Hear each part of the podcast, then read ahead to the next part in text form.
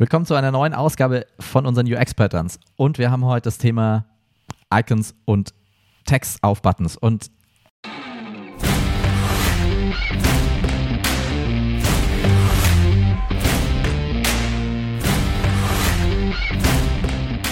ich saß letztens in meinem, ich sag's immer wieder, ne, VW. ähm, und ich hatte mein Handy vergessen. Mein VW hat aber eine SIM-Karte. Das heißt, ich habe die SMS-Funktion gefunden, weil ich eine Nachricht meiner Frau schreiben wollte. Habe die äh, habe tatsächlich dann geschafft, die SMS einzugeben. Und dann drückt man da auf Text fertig und dann kommt ein Screen, wo einem nochmal die Textnachricht dargestellt wird. Und da sind darunter drei oder vier Buttons. Und diese Buttons haben nur ein Icon.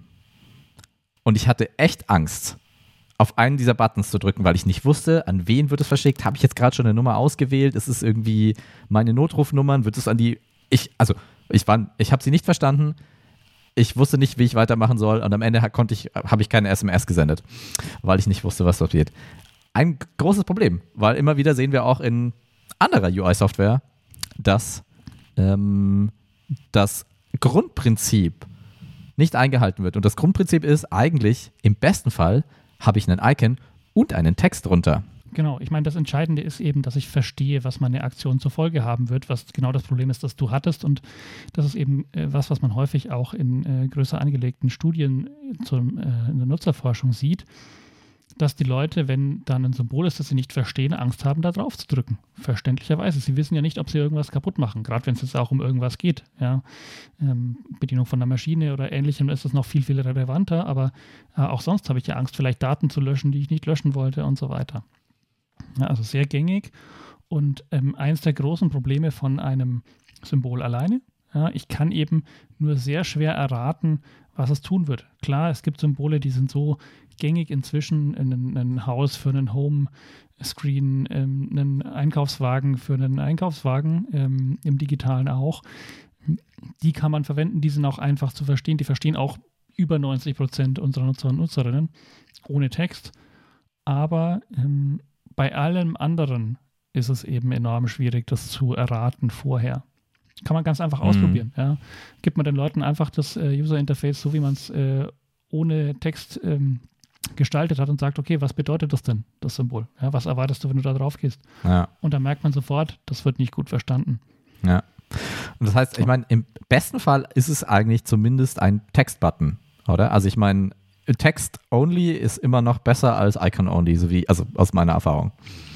Ja, nicht nur aus deiner Erfahrung, auch das deckt sich mit den Studien, die es dazu gibt, ähm, dass der Text alleine, klar kann man da über das Wording oft noch streiten, das Wording ist oft auch nicht ideal gewählt, aber ähm, ein Wort oder mehrere Worte geben einen sehr viel besseren Hinweis darauf, was mich denn erwartet, wenn ich das jetzt äh, bediene, sowohl in einem Navigationskontext, also wenn ich ein, Navi äh, ein Menü bediene oder ähm, wenn ich eine Aktion ausführen möchte mit einem Button oder mit einem äh, anderen Interaktionselement. Also Text allein funktioniert besser, ähm, hat aber den Nachteil, dass ein Text schneller im Überflug zu erfassen ist. Also wenn ich jetzt eine lange Liste mit einem äh, Menü habe und da sind viele Punkte drin, dann muss ich potenziell alle lesen, bis ich den finde. Du meinst, ein Icon ist schneller hätte. im Kontext zu erfassen. Und genau, ein Icon ist da eben schneller als mhm. der Text, ähm, als der Text. Und äh, deswegen ist es auch okay Symbole zu verwenden. Ja, die, mhm. die haben einen Nutzen. Sie sind nur sehr schwer ähm, zu erkennen, auch ähm, manchmal also, sich auch wieder daran zu erinnern, was das jetzt dieses Symbol jetzt tut. Das hat bestimmt, habt ihr das auch schon alle ähm, mal erlebt, dass ihr nicht mehr sicher seid, was war das jetzt für ein Symbol, was, was, was, was, was mhm. war das jetzt, äh, was, was erwartet ja. mich da, wenn ich da drücke. Und viele Power-User. ist die Kombination am stärksten. Viele Power-User drücken dann auch einfach gerne mal drauf, um zu schauen, was passiert, um so die Discovery mhm. zu ermöglichen. Aber wie ich es in dem Beispiel vorher genannt habe, manchmal hat man auch echt Angst, das auszuprobieren, weil es dann vielleicht wirklich das Falsche tun kann. Gerade wenn es um ähm, Nachricht an die falsche Person schicken geht oder Notruf bei so einem Telefon und so weiter. Also im besten Fall kombiniert lieber Text und Icon auf euren Buttons und Interaktionselementen. Es wird vielleicht ein bisschen mehr Platz wegnehmen auf eurer UI, aber der Platz muss sein, weil sonst sind eure Benutzer ähm, irgendwo aufgehalten und kommen nicht weiter. Genau, und wenn man wirklich sagt, ähm, ich, ich, ich will den Platz noch sparen, dann machst du als Option ja, für, ähm, äh, für Leute, die das ähm, Interface länger nutzen, die dann einfach sagen, okay, jetzt kenne ich die Symbole alle und jetzt kann ich das ausblenden und äh, dann wird das Menü vielleicht nochmal ein bisschen schlanker, aber ähm, dann, damit bremse ich nicht die, ähm, die neuen Leute, denn das ja. tatsächlich alles zu lernen. Aber das ist ein Feature, das würde ich ganz, ganz, ganz am Ende entwickeln. Ja, würde ich ja. auch sagen. Da ist, da, da, da ist meistens äh, gibt es viele andere Dinge, die das äh, Investment in äh, Entwicklungszeit noch mehr wert sind. Ja. Okay, super.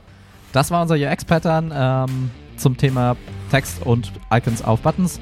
Wir sagen vielen Dank fürs Zuhören und äh, wir sehen uns bald wieder mit neuen UX-Patterns. Wir sind raus. Ciao. Ciao.